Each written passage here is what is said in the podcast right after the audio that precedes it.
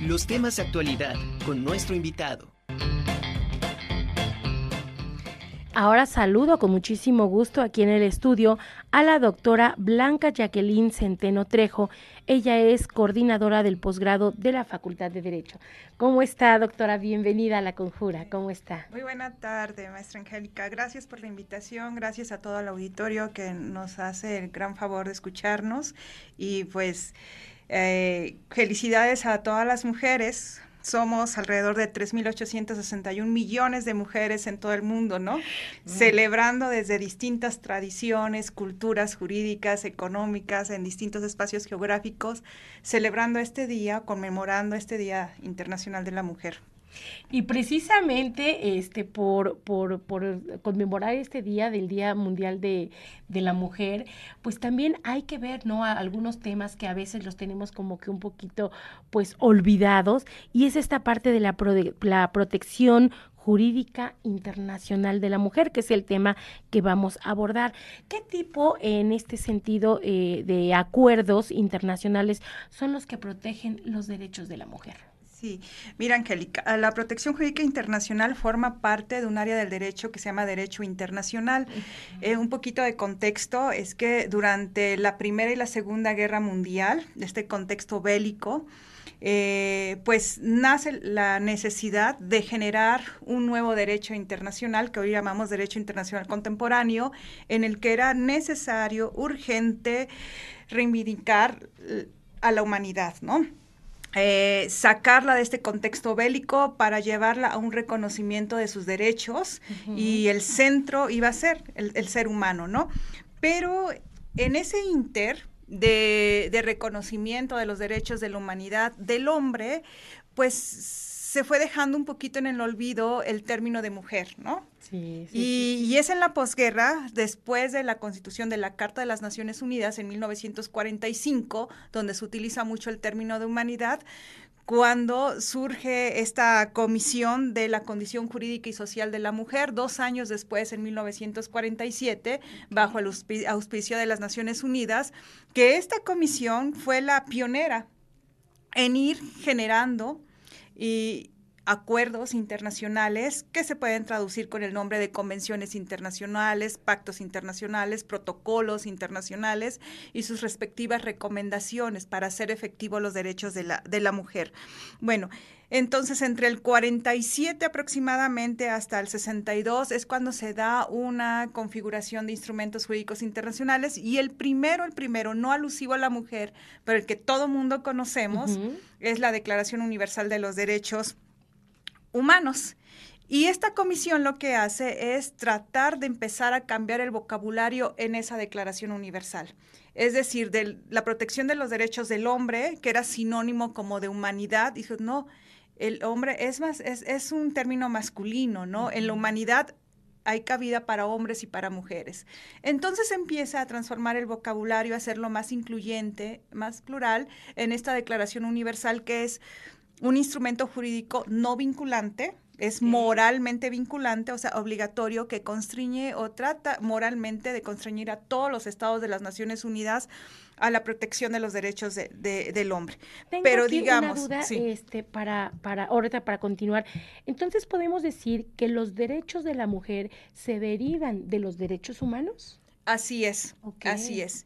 Este documento Jus Cogens o, el max, la máxima representación jurídica de, los de los derechos humanos es esta declaración, entre ellos está incluida la mujer.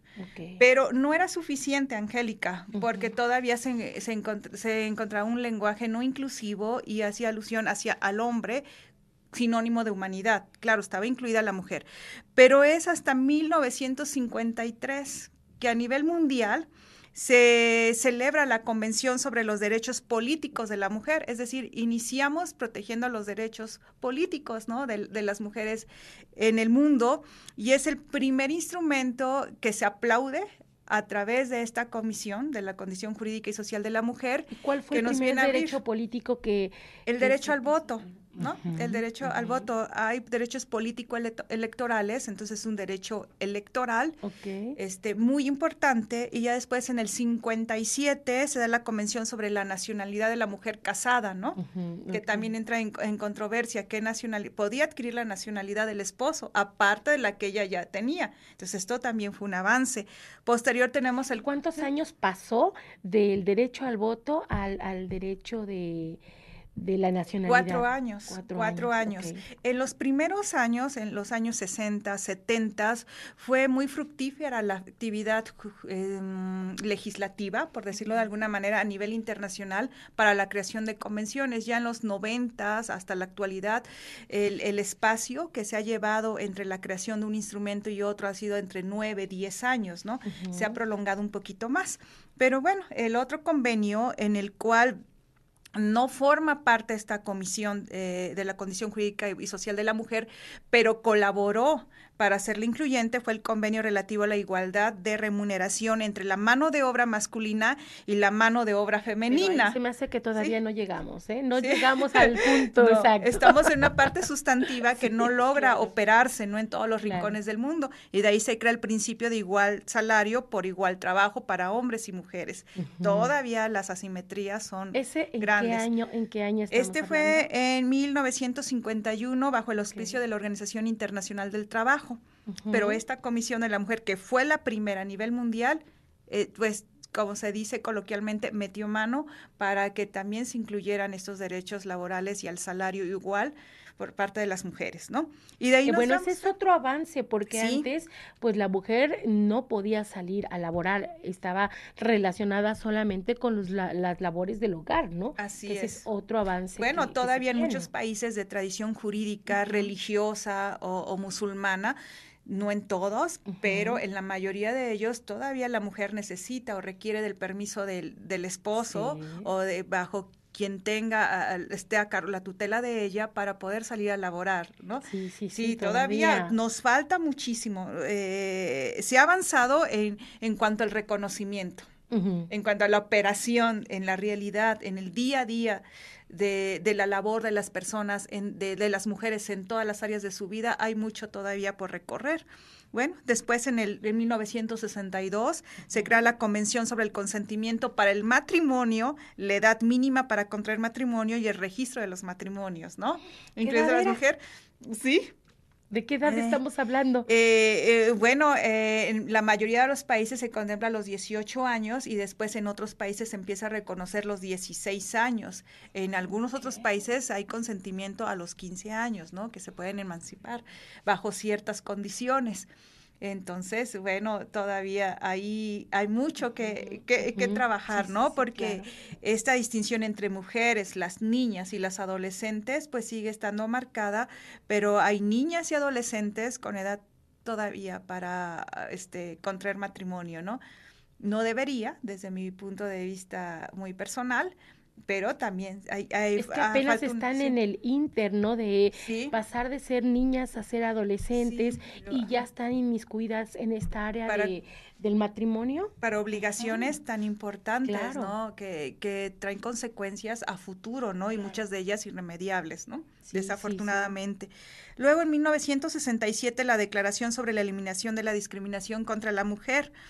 Eh, esta declaración eh, es muy importante porque dio pauta para el 1979 a la famosa CEDAW, que es universalmente conocida y parece que fuera la única convención, porque es a la que hacen alusión los jueces, ¿no? A nivel nacional y a nivel internacional, pero no es la única, es en el 79, que es la Convención sobre la eliminación de todas las formas de discriminación contra la mujer. Pero es una convención que es el parteaguas en el derecho internacional. Todas las demás que le, como antecedente fueron importantes, pero esta deja muy claro que se tiene que eliminar toda forma de discriminación contra nosotras las mujeres. Es toda es absolutamente toda. Eh, Aquí, ¿cuáles pudiéramos mencionar, aunque sea algunas, eh, las formas de discriminación más comunes que se daban en su momento? Eh, el acceso preferente a hombres para ciertas posiciones o puestos laborales, ¿no? Respecto de la mujer, el acceso a determinadas universidades a nivel mundial, que no se permitía, ¿no? Solamente a varones, no a mujeres, el acceso en esa época a determinados sitios que eran exclusivos para varones, eran formas de discriminación, ¿no? Incluso que tenían que ver con el libre tránsito, la facultad de decidir y hoy un famoso principio que conocemos y tratamos de que se haga una realidad, que es el libre desarrollo de la personalidad. Las mujeres tenemos derecho a decidir sobre aquellas cosas que realmente eh, nos vayan a hacer feliz, nos hagan felices y nos permitan desarrollarnos en todos los ámbitos, ¿no? De, de tu quehacer como, como mujer, principalmente como humana, como persona, ¿no? Claro. Eh, como mujer, como estudiante, como profesionista, como ama de casa, como mamá, ¿no? Este, como trabajadora, en todas las facetas que pudiera desarrollarse una mujer, no se debe permitir que sea discriminada. Es decir, las distinciones sin justificaciones, porque hay distinciones que darían cabida a una justificación y en consecuencia una limitante, una restricción a un derecho humano de la mujer, pero no se debe, ni se, no se puede ni se debe abusar de eso.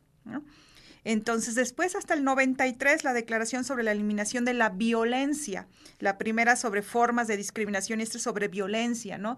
Que antes se pensaba que solamente era la violencia física, hay la violencia psicológica, ¿no? Por ejemplo, que a veces no se nota o no se manifiesta. Pero a veces hasta hace que también más daño, ¿no? no sí, sí, sí, los, daños, los daños son irreversibles y de la que muchas veces no se hablan hasta que las propias personas se atreven a decirlo, es cuando se hace visible, ¿no? Porque las heridas son este, internas, ¿no? Así este es. Sentido. Sí, y que difícilmente pueden sanar sin la ayuda de, de alguien más, ¿no? Que te pueda, ah, que, que, te pueda este, hacer salir de esa situación, ¿no? Okay, Después, en el 99 tenemos un protocolo facultativo.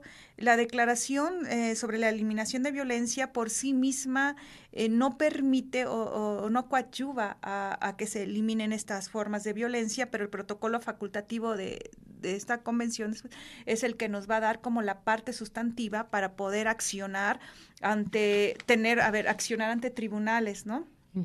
Para que puedas ser ya escuchada. Puedo ir a denunciar. A denunciar. Porque entonces empiezan a crear varios tipos penales, ¿no? Que no existían y que dejaban fuera a la mujer. Y ahora tú puedes eh, apelar, ¿no? Ante eso. Y cerramos con la Convención Interamericana para prevenir, ¿no? Ya no era la eliminación, ahora es prevenir, sancionar y erradicar la violencia contra la mujer. La famosa Convención Belén du Pará de 1994 y prácticamente es el, último instrumento de corte internacional, este interamericano con el que contamos para una protección no solamente sustantiva, sino también adjetiva, ¿no? De, de la protección de estos derechos eh, para todas las mujeres, las niñas y, las adolescentes. Y qué importante es precisamente saber cada uno de nuestros derechos, porque de verdad en otras ocasiones pues te vas acostumbrando a una forma de vida que la ves como normal, que no lo es ya ahorita sabiendo los derechos, lo que se está tocando ahorita con lo del Día de la Mujer, pues te vas dando cuenta que lo que tú estás viendo como normal no es tan normal. Cuando ya lo estudias, cuando te enteras, cuando sabes lo que son tus derechos, bueno, ya puedes protestar, ya puedes denunciar. Para todas aquellas personas que estén interesadas en, ahondar un poquito de, este tema, ¿a dónde pueden acudir con ustedes para alguna asesoría, alguna guía? Mire, eh, la institución, la BOAT cuenta con varios espacios, ¿no? en el caso para las estudiantes, pues la Defensoría de los Derechos Universitarios, ¿no? Sí, que es un espacio muy importante para poder detectar alguna violación a los derechos de no solo de mujeres, ¿no? sino de las universitarios y universitarias en general, eh, pero también están fuera de la institución, pues la Comisión Nacional o Estatal de Derechos Humanos y bueno, pues, solidarizarnos todas aquellas que tenemos la formación de abogadas o de consultores jurídicos para apoyarnos, ¿no? entre nosotras mismas y brindar la asesoría, la consultoría jurídica, incluso la defensa de cualquier cualquier bien jurídico que se vea lesionado o que lesione los intereses de una mujer y que eh, podemos, tenemos el deber moral ¿no? De apoyarnos, ¿no? Claro. y sobre todo del conocimiento, ¿no? Tener conocimiento es poder, es fuerza. Si nosotros no, no sabemos algo, pues acudir a especialistas que nos puedan ayudar y nos puedan orientar para ello.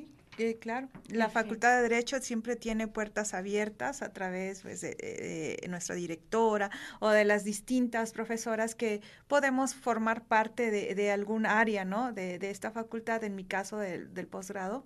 de la Facultad de Derecho que con mucho gusto son bienvenidos y bien, bien, bienvenidas para alguna orientación que requieran. Bueno, estamos ahí. Para pues doctora, de verdad ha sido un placer tenerla aquí con nosotros. Desgraciadamente el tiempo nos, nos gana. Muchísimas gracias y seguimos en contacto con ustedes para cualquier cosa. Eh, como ya sabemos, cada miércoles acá tenemos la colaboración de la Facultad de Derecho. Muchas gracias, doctora. Gracias, Angélica. Muy buena tarde a todos.